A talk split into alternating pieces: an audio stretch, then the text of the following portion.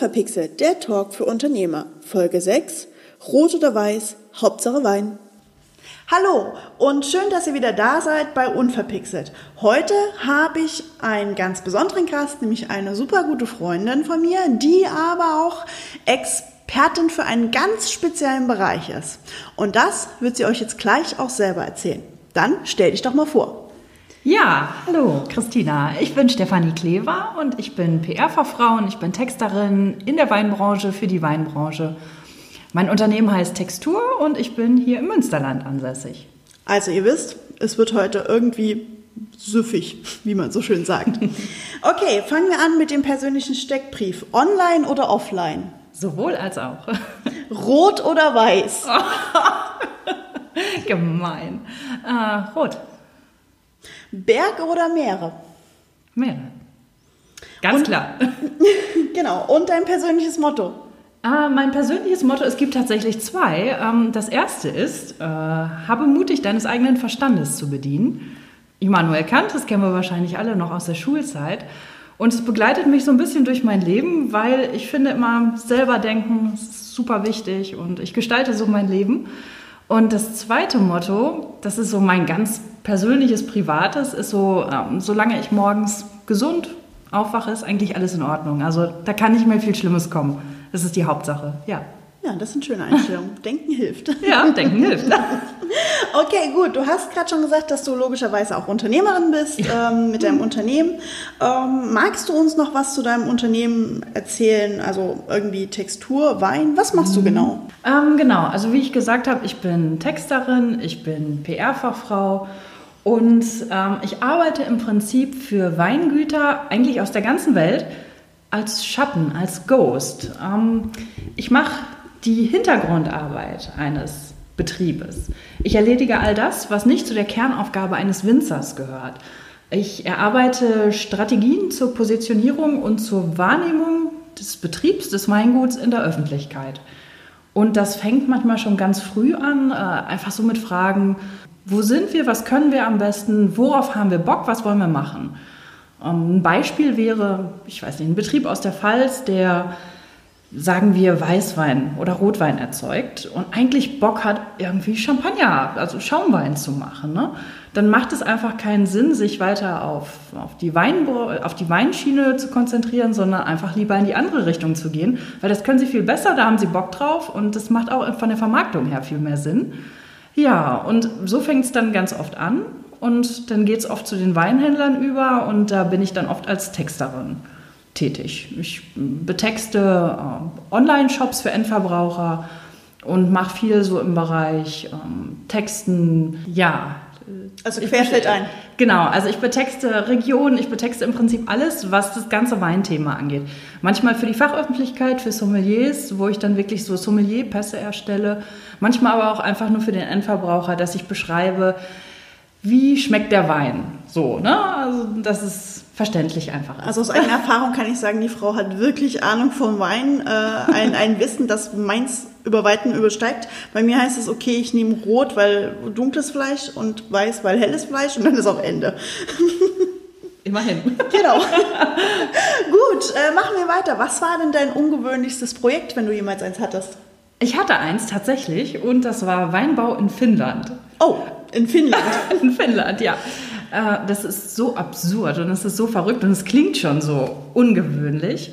Und ich hatte tatsächlich eine Anfrage eines Weinguts aus Finnland und habe das dann auch betreut und es hat unglaublich viel Spaß gemacht, weil es gibt nichts Vergleichbares. Es gibt nichts, worauf ich als Fachfrau mich irgendwie berufen könnte. Ich muss wirklich von Grund auf alles neu entwickeln und das hat so viel Freude gemacht. Und das wäre einfach was gewesen, das hätte ich als Angestellte irgendwo niemals verwirklichen können, weil du da viel zu gebunden bist an irgendwelche Absatzzahlen. Ne? Und das, das rechnet sich einfach irgendwo nicht. Und das ist ein schönes Projekt, das konnte ich einfach auch mal mit reinschieben und das hat mich selber einfach unglaublich glücklich gemacht und bereichert. Ja. Okay, Wein aus Finnland. Ja, Ja. ich durfte lernen, neulich lernen, dass wir hier auch Weinkellereien im Münsterland haben. Wir haben hier keinen einzigen Berg und dann sucht man den Weinberg und stellt fest, der steht irgendwo in der Pfalz. War der Weinberg denn dann auch in Finnland? Tatsächlich, ja, ja. Der wow. war in Finnland, ja. Ja gut, die Finnhamberger, aber krass. Ähm, also so der, Nord der nördlichste Wein, den du wahrscheinlich kennst, oder? Ja, ja, also es war tatsächlich das nördlichste. Ähm, es gibt einen Winzer aus Island, den gibt es noch. Wow. Der betreibt aber Weinbau in der Schweiz. Also ah, auch ein ziemlich spannendes Projekt. Mhm. Aber der nördlichste bis jetzt, auch den ich selber verkostet habe, das war Wein aus Finnland, ja. Ach, krass, ja, das äh, interessant. Ja, ja ungewöhnlich. spannend. okay, ähm, woran bist du vielleicht schon mal gescheitert als Unternehmerin? Ja, äh, als Unternehmerin muss ich sagen, bislang noch gar nicht so wirklich viel. Äh, es sind häufig Herausforderungen. Gerade die jetzige Pandemiesituation stellt mich oft auch vor große Herausforderungen. Ansonsten ist das Scheitern eher ja, im privaten Bereich irgendwo. Dass ich zwar selber mit mir eigentlich ganz gut im Reinen bin und glaube ich auch sehr bodenständig bin, aber es gibt so Sachen, so bei den Hobbys zum Beispiel. Ich bin Surferin, ich bin Sängerin und ich habe so diese Tage, da weiß ich ganz genau, ich kann das besser. Und das kennst du vielleicht auch. Man hat das manchmal, dass man sich denkt, ach, es könnte jetzt besser laufen. Und dann hadere ich einfach mit mir selber. Mm, der eigene Anspruch. Ja, der eigene Anspruch, genau. Ich bin selber, glaube ich, mein größter Kritiker ganz oft. Das macht es nicht leicht. Äh, beruflich, toi, toi, toi. Das ist doch perfekt. Also nicht zu scheitern ist ja auch immerhin auch eine super Sache. Es ist vielleicht auch die Einstellung. Also ich sehe es oft einfach als Herausforderung an. Ähm, es ist nicht wirklich ein Scheitern, auch wenn ich Termine umplanen muss oder ein Projekt irgendwie komplett nochmal durchplanen muss, obwohl der Plan schon so gut war, dann ist es eine Herausforderung. Aber es ist nicht Scheitern wirklich. Mhm. Nee. Das ist gut. Was macht dich denn dann stark? Du hast ja schon viel gesagt, wahrscheinlich steckt da auch viel schon drin. Wahrscheinlich, ja. Äh, ich denke Resilienz. Ähm, das wird heute immer so durch die Medien getrieben. Äh, Widerstandsfähigkeit tatsächlich. Ähm, bei mir ist es so, dass ich schon ja, relativ viele so Schicksal Schicksalsschläge ähm, gesundheitlicher Natur auch in meinem Umfeld mitbekommen habe und mich so schnell eigentlich nicht wirklich was aus der Bahn wirft. Ich bin da relativ entspannt und ja, so Sachen wie ähm, die Druckerei liefert jetzt falsche Flyer, das macht mich nicht fertig. Zum Glück. Also das, das, versaut mir nicht den Alltag. Ne? Also, solange ich, wie gesagt, solange ich morgens gesund aufwache, ist alles gut. Ja, ja das ja, ist ja. doch schön. So soll es auch sein. Gut, dann haben wir ja schon mal so im Groben deinen Steckbrief abgefrühstückt, ja. wie man so schön sagt. Und ähm, ich denke, ich würde gerne mit dir über das Thema Wein und Weinbranche sprechen. Ja. Wie überraschend, wenn ich schon einen Weinexperten neben mir sitzen habe. Liebe Hörer, nein, wir haben gerade kein Weinglas auf dem Tisch stehen. Eigentlich eine Schande. Warum eigentlich nicht? Ja, genau. keine Ahnung, weil wir, äh, weil wir glaube ich, gerade... Ähm, Was haben wir, 12 Uhr mittags? 12 Uhr mittags und wir haben ein Wasser neben uns stehen, genau. Gut, äh, Weinbranche. Weinbranche. Ich kenne dich schon eine Weile und ich weiß, dass die Weinbranche eine sehr spezielle Branche ist. Und da kann man unglaublich aus dem Nähkästchen plaudern. Könnte man, ja. Äh, ich hoffe, das tust du vielleicht gleich ein bisschen. Schauen wir mal. Sehr schön. Ähm, Du hast gerade schon gesagt, ähm, da kommt einer und möchte einen Sekt an den Markt bringen mhm. und kann halt nicht mehr ganz normal irgendwie in die Weinbranche, Rotwein, Weißwein rein. Ähm, wie kommt man dazu, in dieser Weinbranche zu landen? Und was fasziniert dich bis heute so daran, dass du dich in der Branche selbstständig gemacht hast? Ja, also es ist tatsächlich eine sehr in sich geschlossene Branche. Es ist nichts, wo der Quereinsteiger als, Aus, äh, als Außenstehender einfach mal so reinrutscht und zack, Erfolg hat. So einfach ist das nicht. Ähm, es ist eine sehr geschlossene Branche und was mich so unheimlich daran fasziniert, ist diese Vielfalt. Ähm, du hast diese Vielfalt von Aromen und von Geschmäckern und die ist nie gleich. Und du schmeckst den Boden, du schmeckst das, was der Winzer damit gemacht hat, du schmeckst so unheimlich viel und es ist immer anders. Und es fasziniert mich eigentlich jedes Mal äh, zu schmecken, was die machen, was die auf den Markt bringen. Ähm, diese Vielfalt hätte ich, glaube ich, in keinem anderen Job. Und das fasziniert mich einfach. Also ich finde es großartig. Mhm. Ist das dieses geschlossene Thema ähm, so, so ein deutsches Weinthema oder ist das generell in Europa oder auf der Welt so? Also die Weinbranche an sich, mal so international gesehen, ist eine relativ geschlossene Branche, in Deutschland aber sehr speziell. Also die deutsche Weinbranche ist sehr, ja, wie soll man sagen, sehr in sich gekehrt. Ähm, sie öffnet sich langsam, sie wird offener für, für Neuerungen, für andere Ansätze, für andere Ideen. Wir haben allerdings das deutsche Weinrecht. Es gibt ja ganz bestimmte Vorschriften. Das gibt es im Prinzip in jedem Land, aber selten so strikt wie in Deutschland oder Das ist, glaube ich, ähnlich wie, wie, mit dem Bier bei uns, mit dem Reinheitsgebot, ne? Oder vergleichbar? Ja, es ist, es ist vergleichbar, es ist spezieller nochmal. Oh, noch spezieller? Ja, es ist spezieller. Es gibt ganz viele Dinge, die in ganz vielen Regionen erlaubt sind und nicht erlaubt sind. Trauben, die angebaut werden dürfen, Bezeichnungen, die verwendet werden. Das macht auch alles Sinn, um dem Endverbraucher so eine gewisse Sicherheit irgendwo zu geben. Es ist in Deutschland halt alles gut durchgeregelt, so wie immer. so ist es nun mal bei uns. Ja, andere Länder sind da ein bisschen flexibler. Also in Australien zum Beispiel sind ganz andere Dinge erlaubt, die hier gar nicht erlaubt wären, die man so mit dem Wein machen darf. Ähm, die machen den Wein nicht schlechter, sie machen ihn einfach anders. Ich wollte gerade fragen, macht das, macht diese Regelungen in Deutschland, ich meine, du musst ja dann auch ein halbes Gesetzesbuch wahrscheinlich auswendig kennen, ja. ähm, auch vor allem, weil du ja die Texte schreibst, musst du ja wissen, worüber du schreibst, ja. gerade in Bezug auf diese Gesetze. Ähm, macht es den Wein dann in Deutschland ja, besser ist jetzt, glaube ich, die falsche Frage. Ähm, dadurch irgendwie tatsächlich anders? Ähm, es macht ihn es macht ihn Deutsche. also wenn ich das so sagen darf, äh, es ist tatsächlich so. Äh, ja, du schmeckst es einfach. Also ähm, du hast dadurch so ein gewisses Geschmacksschemata, das man auf das Land anwenden kann. Und irgendwann schmeckst du, das muss ein deutscher Wein sein. Das ist schon so. Da musst du natürlich viel probiert haben, um das zu schmecken. Aber ja. es macht den Wein nicht besser. Es gibt dem Endverbraucher aber viel mehr Sicherheit, weil einfach nicht alles mehr möglich ist. Wenn du überlegst, was in den 70er Jahren für Skandale mit dem deutschen Wein so waren, mhm. ähm, das ist heute alles gar nicht mehr so denkbar. Okay, also ja. es ist auch durch, durch Skandale wurde nachreguliert wahrscheinlich. Ja, immer wieder. Mhm. Und äh, somit eine, eine Verbrauchersicherheit auch irgendwie geschaffen. Absolut, ja. Das macht auch durchaus Sinn, natürlich. Mhm. Ähm, macht es auch das vielleicht so schwierig für Außenstehende, da neue Kreativität hineinzubringen? Ähm, wie gesagt, dieses, in der Bierbranche ist es ja gerade so, dass dieses Craft-Thema ganz mhm. groß, dieses genau, Craft-Bier-Thema ja. ganz groß ist und dass die ein Riesenproblem haben, weil sie ja offiziell in Deutschland das nicht mal Bier teilweise nennen dürfen, ja. weil die Gesetze es ihnen eigentlich äh, verbieten, obwohl es eigentlich ein Bier ist, nur weil es anders gebraut ist mit anderen Früchten, nicht mit Hopfen und Wasser. Ähm, mhm. ist, da, ist das auch ein Problem im Wein? Es ist ein Problem. Äh, es wird aber durch die deutschen jungen Winzer relativ kreativ gelöst, muss ich sagen. Die, ja, die haben kaum eine andere Wahl, die gehen alle erstmal ins Ausland. Die studieren in Geisenheim Weinbau und das machen sie häufig sehr gut und sehr erfolgreich. Und der erste Schritt danach ist nicht das elterliche Weingut, der erste Schritt ist ein Jahr in Neuseeland oder ein Jahr in Australien weil da einfach viel mehr erlaubt ist. Man kann mehr experimentieren, man kann sich mehr ausprobieren, man kann seinen eigenen Stil finden irgendwo und versucht das dann in die Heimat mitzunehmen und das irgendwie zu übertragen im Rahmen unserer Gesetzesmöglichkeiten. Und das ist durchaus möglich. Und das ist was, was es früher so in der Form nicht gab. Früher gab es eine viel größere Konkurrenz unter den Winzern und heute gibt es viel mehr Zusammenarbeit. Die jungen deutschen Winzer arbeiten viel mehr miteinander statt gegeneinander und das ist großartig.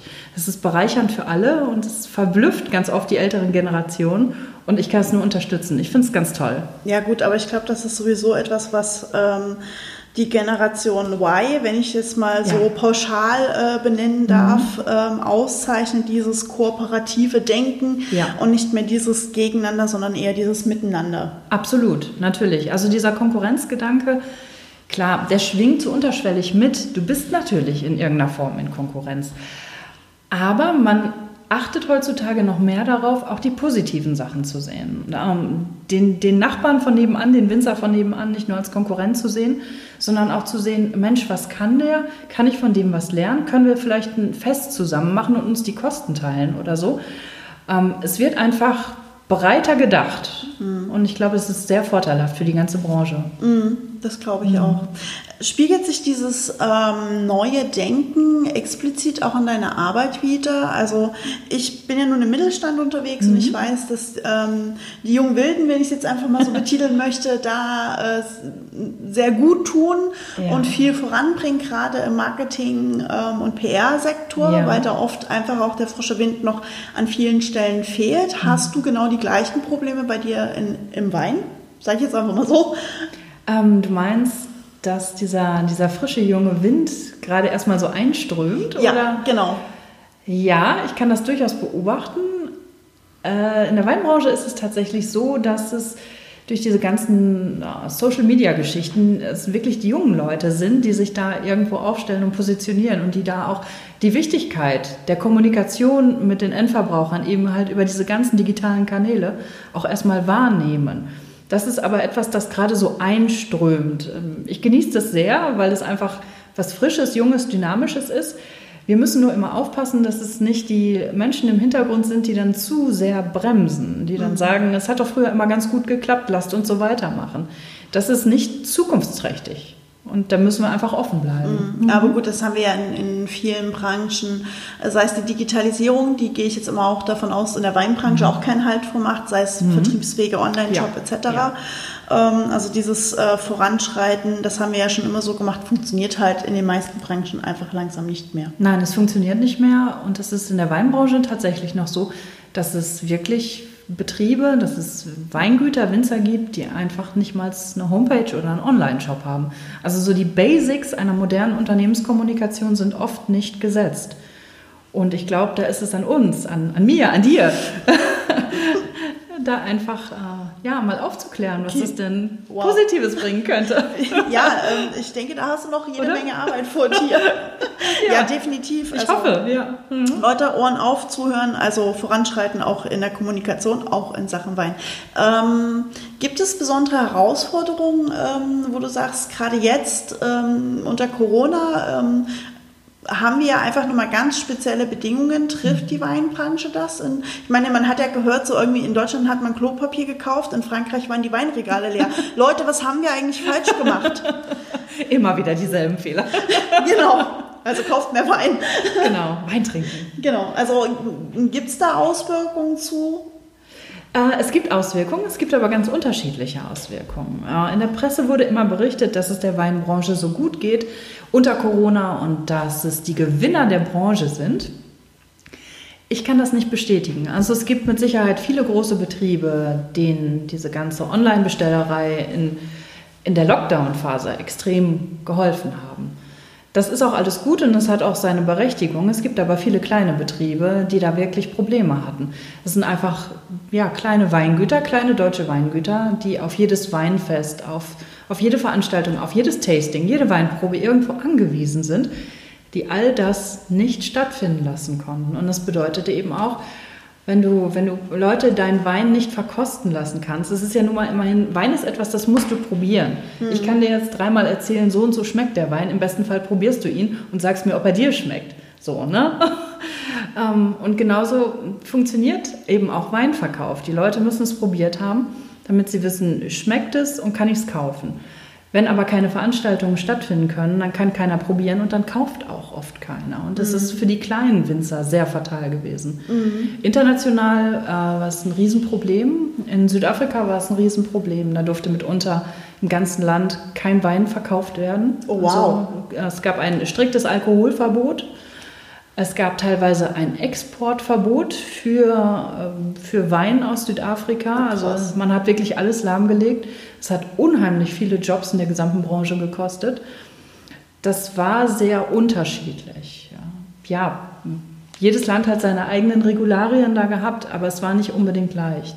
Es gibt natürlich Gewinner der Krise in jedem Fall. Das sind aber nicht die allermeisten. Hm.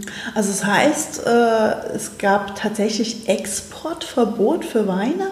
Ja, teilweise. Krass. Das war ganz am Anfang, da gab es aus Südafrika, da gab es tatsächlich mal ein Exportverbot, ja. Wow, okay, das ist überraschend. Klar, das, das schneidet dann natürlich an vielen Stellen massiv ein ja. und das ist dann, das betrifft dann halt nicht mehr nur das, das Weingut, sei es jetzt in Südafrika oder Deutschland, sondern am Ende auch den ganzen Weinhandel, der natürlich. dahinter steckt. Genau. genau, es betrifft dann auch den kleinen deutschen Weinhändler, der den südafrikanischen Wein gerne an den Mann bringen wollte und der mhm. davon seine Existenz eben auch bestreitet es trifft dann alle hinten raus. Aber ja. ich denke, es gibt, ähm, das hat ja Corona jetzt uns an vielen Stellen schon mal gezeigt, auch immer wieder kreative Lösungen. Mhm. Ich wurde jetzt tatsächlich vor kurzem eingeladen zu einer Weinverkostung via Zoom. Das heißt, ja, das klingt verrückt. Äh, wir, wir kriegen wohl äh, ein Weinpaket zugeschickt und dann werden wir irgendwie via Zoom, ich habe keine Ahnung, wie es wirklich funktionieren soll, ähm, in, in eine Gruppe zugeschaltet mhm. und dürfen dann irgendwie zu Hause sitzen mit unserer Flasche Wein und dem Glas Wein rein, verkosten den und parallel erklärt man uns, wie es funktioniert. Sind das diese kreativen Lösungen, die es braucht? Ja, es sind auf jeden Fall gute Ansätze, würde ich sagen. Einfach um in der Zeit mal ein bisschen Wein an den Mann zu bringen ne? und um uns allen auch ein paar schöne Momente zu bescheren. Oh ja. ich glaube, das, das, wird sehr lustig. Ja, können wir gerade alle gut gebrauchen, denke ich. Ich glaube nur einfach, dass diese Veranstaltungen nicht für jeden etwas sind. Nicht für jeden Winzer und auch nicht für jeden Kunden da draußen. Ja, definitiv. Also ähm, ich sag mal, ich bin jetzt super jung. Ich glaube, eine, eine 70-jährigen genau. Lady, ähm, die jetzt nicht so internetaffin ist, ist da, glaube ich, nicht so aufgehoben. Ganz genau. Und da wird es dann einfach auch schwierig. Und von meinem persönlichen, von meiner persönlichen Einstellung her hätte ich gesagt, so ein Wine-Tasting, das ist eine Live-Veranstaltung. Du willst neben, neben jemandem stehen, du willst dich vielleicht ein bisschen unterhalten darüber. Du willst ähm, das genießen, du willst dir darüber was erzählen lassen. Das ist einfach live, das ist vor Ort, das ist Kontakt mit Menschen, das ist das Drumherum. Das ist aber eigentlich nicht das Sitzen vor deinem PC. Mhm. Aber gut, das ist eine Möglichkeit, ja. Mhm. Okay, also kreative Lösungen werden auch noch irgendwie in dieser Branche gesucht, um damit umzugehen. Ja, es gibt auch einen Weinlieferservice. Also in Kiel gab es es, glaube ich. Okay. da kannst cool. du dir nicht nur die Pizza bestellen, da kannst du auch deinen Weinhändler anrufen und der bringt dir dann deine Weinlieferung vorbei. Ja gut, der das kann direkt mal bei mir vorbeikommen. mein Weinregal ist nicht so voll momentan. Ja, warum nicht? Ne? Also, ja, ja. ja, gut, mhm. kreative Lösung braucht es. Ähm, genau. Hast du das Gefühl, dass man den äh, Wein, in, in, in, bleiben wir ein bisschen in den Krisenmodus mal drin, weil ähm, da gerade bei dir in der Branche halt extrem viel ja. passiert ja. und da es extrem viel zu erzählen gibt, ähm, Würdest du sagen, man kann es ein wenig vergleichen hin und wieder mit dem deutschen Einzelhandel, der ja auch tatsächlich, was die, die Digitalisierung des Marketings angeht, das an vielen Stellen mhm. ehrlich gesagt verpennt hat? ja, ganz klar, ja. Absolut. Ja. Natürlich. Also wir sind viel zu spät. Wir hätten vieles viel eher machen können. Und es ist traurig, dass es eine Krise bedarf, um aufzuwachen. Genau das sollte ja nicht passieren. Wir sollten eigentlich davor sein. Aber gut, ja. Ja, genau. Gibt es nichts weiter zu, zu sagen. Ja. Mhm. Ähm, schwenken wir mal wieder ein bisschen ins Positive, ähm, dahingehend, was denkst du, wie sich das jetzt alles entwickeln wird? Also sprich die positiven Zukunftsaussichten. Die Weinlese hat gerade begonnen. Mhm. Ähm, es ist jetzt auf Hochton zu sehen. In den ersten äh, Kühlregalen steht der Federweiser, den ich übrigens sehr liebe. Und es ist immer so ein, so ein, der Herbst steht vor der Tür Getränk. Bist du ein Federweißer-Trinker? Ja. ja. genau. Okay. Der Herbst steht vor der Tür Getränk ist das für mich. Gut zu wissen, äh, weil dann weiß man, okay, äh, ab jetzt ähm, geht es in die bunte Jahreszeit und irgendwann wird es kalt mhm. und nass draußen. Mm.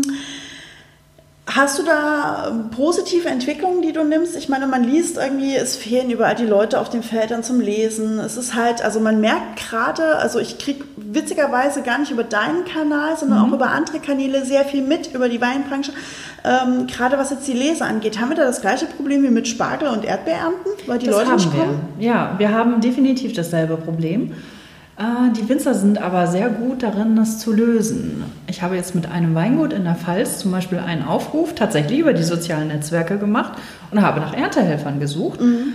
Und wir haben das wirklich, wir haben es ja realistisch, aber schön dargestellt, wie es wirklich ist. Denn Weinlese ist Knochenjob, ganz mhm. klar.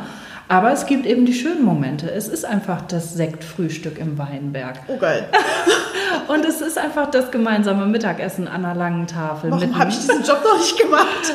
genau, alle in die Weinberge.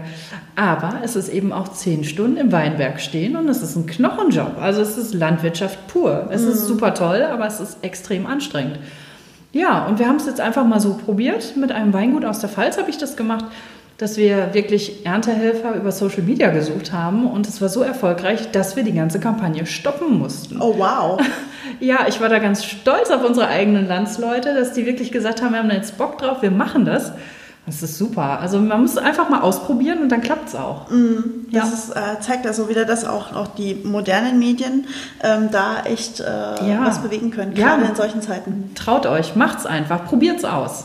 Ja, cool. Mhm. Ähm, was denkst du? Wird das ein guter Jahrgang 2020? Ha, schwierig. Ähm, ich glaube, der wird regional sehr unterschiedlich werden. Also ich bin jemand, ich meine immer, wir können uns ein Urteil erlauben, wenn die Trauben im Keller sind. Solange die draußen hängen, bin ich da skeptisch. Und auch wenn ein Weinjahr sehr heiß ist, was eigentlich gut für den Weinbau ist, gerade in Deutschland, da kommt uns der Klimawandel jetzt tatsächlich mal zugute sogar ist es aber immer noch ein Problem, wenn wir zu wenig Niederschlag haben, wenn das Traubengut einfach zu, zu staubig ist, wenn wir zu viel klären müssen, wenn zu viel Gelatine eingesetzt werden muss oder was man sonst einsetzen möchte, einfach weil es zu heiß ist, weil zu wenig Niederschlag da ist, dann ist es auch nicht unbedingt ein guter Weinjahrgang. Jetzt war es in den letzten Tagen noch so ein bisschen wechselhaft. Das kommt uns eigentlich zugute. Schauen wir mal. Also ja, die, Frag die, die Trauben hängen ja noch an, teilweise ja, genau. noch an den, an den Reben. Ähm, also sie sind noch nicht im Keller, von daher kann man ja. das noch nicht 100% Also ich glaube nicht, dass es so ein guter Jahrgang werden wird wie jetzt im letzten Jahr. Warten wir es ab. Hm, Überraschung. Ja, die Wahrheit liegt im Weinkeller. Aber ich glaube, das ist auch das, was ähm, die Branche ausmacht, oder? Diese Überraschung, ja. weil man mit einem Naturprodukt ja. arbeitet, dass man jedes Jahr ähm, eigentlich hofft und bangt, wird er gut oder wird es die totale Katastrophe? Genau, also man ist total abhängig von der Natur. Äh, du bist komplett davon abhängig, wie entwickelt sich das Wetter du kannst es einfach nicht beeinflussen. Und auch alles, was du als Schutz machen kannst, als, sagen wir als Schutz gegen, gegen, gegen die Vögel, die die Trauben picken wollen, wenn du Netze drüber spannst, das sind alles nur kleine Hilfsmaßnahmen. Du kannst nicht beeinflussen, wie der Wind weht oder ob genug Niederschlag ist. Ja, es ist eine Überraschung hinten raus. Mhm, das Thema Klimawandel hattest du ja gerade schon ja. angesprochen. Ähm, grundsätzlich ist ja die, die Erwärmung jetzt ähm, eigentlich nicht unbedingt das Gute, mhm. was wir wollen, aber für genau. den deutschen Wein ähm, eigentlich ganz positiv, wahrscheinlich erst recht für den finnischen Wein. Wenn die da oben etwas wärmer haben, wird vielleicht irgendwann der finnische Wein der neue deutsche vom Geschmack ja. her. Ähm, Gibt es da schon wirklich sehr gravierende Auswirkungen, von denen du weißt? Äh, Veränderungen, die vielleicht vor 10, 15 oder 20 Jahren in der Branche noch nicht mal ansatzweise denkbar gewesen wären? Ja, es werden neue Sorten ausprobiert tatsächlich. Oha, okay. Äh, Sorten, die früher in Deutschland nicht angebaut worden sind, sind mittlerweile möglich. Und das ist ein Fortschritt, den ich so nicht so schnell hätte kommen sehen. Aber gut, es ist der Klimawandel so Weil negativ es wärmer ist. und trockener genau, ist und genau. kann man eher die ja. Früchte nehmen, die wir sonst aus Italien, Spanien wahrscheinlich sonst eher kennen. Ja, wir können es zumindest mal probieren. Genau, auch vielleicht aus Südfrankreich Geschichten, mhm. die früher hier einfach nicht möglich gewesen wären. Du hast einfach die Umgebungstemperaturen nicht gehabt. Du hast, äh, wir sind ein Kühlklimaland, Deutschland ist ein Kühlklimaland mhm. und jetzt plötzlich Trauben anzubauen, Rebstöcke zu pflanzen, die eigentlich aus einer ganz anderen Klimazone kommen, ist im Prinzip sehr utopisch und nie denkbar gewesen. Hat auch nicht wirklich Sinn gemacht, weil es einfach keinen Ertrag gebracht hat und der Winzer muss Geld verdienen. Ähm, ja, es wird aber möglich. Okay, das Schauen heißt, wir mal. Also das kann da noch äh, ganz spannende Entwicklungen auch ähm, auf dem deutschen Weinmarkt geben, weil auf einmal Weine auf den Markt kommt, die früher nie denkbar werden. Also wir dürfen dem Klimawandel auch mal was Positives abgewinnen. Ich glaube schon. Also so schlimm er auch ist, aber es ist wahrscheinlich die einzige Branche, die extrem davon profitieren wird. Hm, ja, verrückt. Also zumindest sagen wir mal hier in Deutschland. Gut, in anderen Ländern ist es nicht so. Gucke ich nach Australien, dann habe ich schon ein bisschen Sorge. Ne? Das ist einfach, es ist ein ganz anderes Klima, es sind ganz andere Klimabedingungen und wenn dann auch der Klimawandel zuschlägt, dann sieht das einfach anders aus und dann mache ich mir schon Sorgen, wie das denn weitergehen soll. Für uns hier in Deutschland, für die heimische Weinwirtschaft ist es super. Also das kommt uns wirklich zugute. Und ich prognostiziere auch, dass es hier ganz schön abgehen wird mit dem deutschen Wein, weil das, was die jungen deutschen Winzer machen, extrem beeindruckend ist. Dieser mhm. Einsatz, dieser, dieses sich zusammenschließen von den Kenntnissen der anderen profitieren, das ist sowas von bereichernd und das ist fantastisch. Das haben viele davor einfach nicht gemacht und ich glaube, was da so kommt, auch das Qualitätsniveau steigt stetig an. Ich hoffe, dass die Preise auch mal ein bisschen nachziehen. Das liegt mir am Herzen, ja. Ja, die müssen ja auch von irgendwas leben. Also im Grunde sind ja Winzer nichts anderes als Bauern und leben ganz unter dem genau. ganz gleichen Druck wie jeder Gemüsebauer ja. oder Milchkuhbauer oder Milchbauer, die halt auch unter den Preisproblematiken ganz liegen, genau. die, die wir Endverbraucher ja irgendwie immer auch miterzeugen, weil wir gerne billig kaufen. Mhm. Ähm, ich war überrascht, als wir neulich in diesem Weinkeller im Münsterland waren, wie günstig die Preise sind. Ja. Ähm, schon fast ein bisschen schockiert, muss ich sagen, weil ja, ich habe persönlich die Preise wesentlich höher bei der Qualität und bei den ja. Auszeichnungen, die dahinter stecken, erwartet, weil es wirklich hochprämierte Preise sind ja. äh, oder Weinpreise sind, die wir da verkosten dürfen. Und es ist ein, ein Wein, den ich tatsächlich ähm, jederzeit kaufen würde bei dem Preis. Hat es aber vielleicht nicht auch den Vorteil, dass man so den Wein, ich sag mal, dem einfachen Bürger zugänglich macht und nicht wieder so ins Elitäre reinschiebt? Mhm. Ja, durchaus. Allerdings bin ich der festen Überzeugung, wer nicht bereit ist, zumindest den Preis zu bezahlen, der für die Erzeugung des Weines ja, benötigt wird, der kann auch nicht erwarten, dass der Wein jetzt groß nach etwas schmeckt. Wie soll das möglich sein, wenn ich nur auf die Masse setze und die Trauben im schlimmsten Fall noch bewässere, damit ich immer mehr Traubengut habe, was aber immer mehr verwässert ist und immer weniger Fruchtnuancen mit sich bringt, dann kann ich vielleicht viel Traubengut erzeugen, das ich dann schnell und billig abpressen kann, um für wenig Geld an Aldi zu verkaufen. Dann habe ich aber einfach nicht diese Fruchtnuancen, die ich brauche, um einen wirklich gescheiten Wein zu erzeugen. Und dafür muss ich dann eben auch schon mal tiefer in die Tasche greifen. Mhm. Wobei das im Vergleich alles nicht viel ist. Also ich kann dir sagen, man kann eigentlich eine Flasche Wein nicht unter 8 Euro an den Mann bringen. Das ist normalerweise vom rein rechnerischen her ist es nicht möglich, mhm. weil der Winzer Kosten hat. Und um kostendeckend arbeiten zu können, darf die Flasche Wein in Deutschland normalerweise nicht unter 8 Euro kaufen. Wow. Bei Lidl eigentlich stehen sie ja. für 3 Euro im Regal. Ja, blutet mir das Herz, muss ich sagen. Mhm. Ähm, es ist aber auch interessant, wenn du dann international mal guckst und das mal vergleichst. Wir sind viel zu günstig. Wir sind mit unseren Lebensmitteln viel zu günstig. Wir sind aber auch mit den Genussmitteln wie Wein viel zu günstig. Wenn du in Australien oder in Neuseeland in den Supermarkt gehst, dann hast du selten eine Flasche Wein für unter 20 Euro umgerechnet. Okay, wow, ja. Ja, ähm, es ist halt einfach ein ganz krasses Preisgefüge, was unseren deutschen Markt kaputt macht.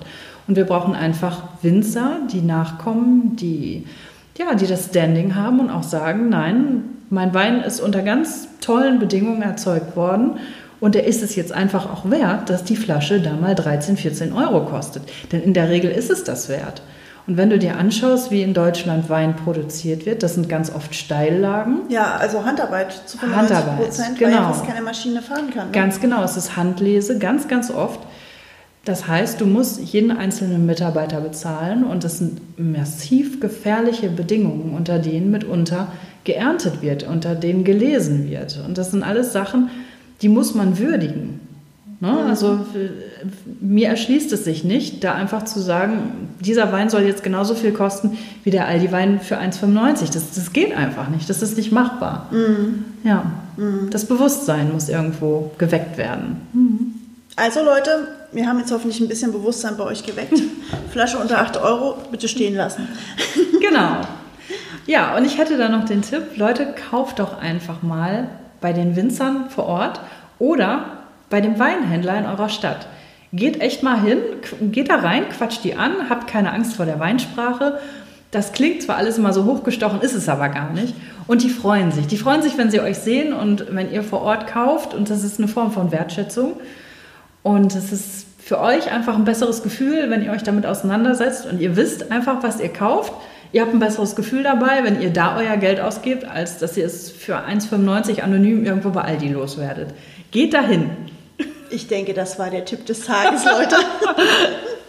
Super. Ähm, wir haben unsere 30 Minuten locker voll. Gott, war das schnell. Rings um das Thema Wein. Ich glaube, wir könnten noch Stunden weiter quatschen. Ja. Ähm, weil ich weiß, dass es da ganz, ganz viel zu erzählen gibt aus der Branche. Ähm, vielleicht hören wir dich ja nächstes Jahr oder wollen irgendwann wieder hier. Sehr gerne, ich würde mich freuen. Danke, dass du da warst. Vielen Dank. So, das war die sechste Folge von Unverpixelt. Schön, dass ihr wieder zugehört habt und dabei wart. Das nächste Mal zu Gast haben wir André Hölscher. Da wird es um das Thema Generation XYZ gehen. Seid gespannt und ansonsten bleibt mir gewogen und bis bald.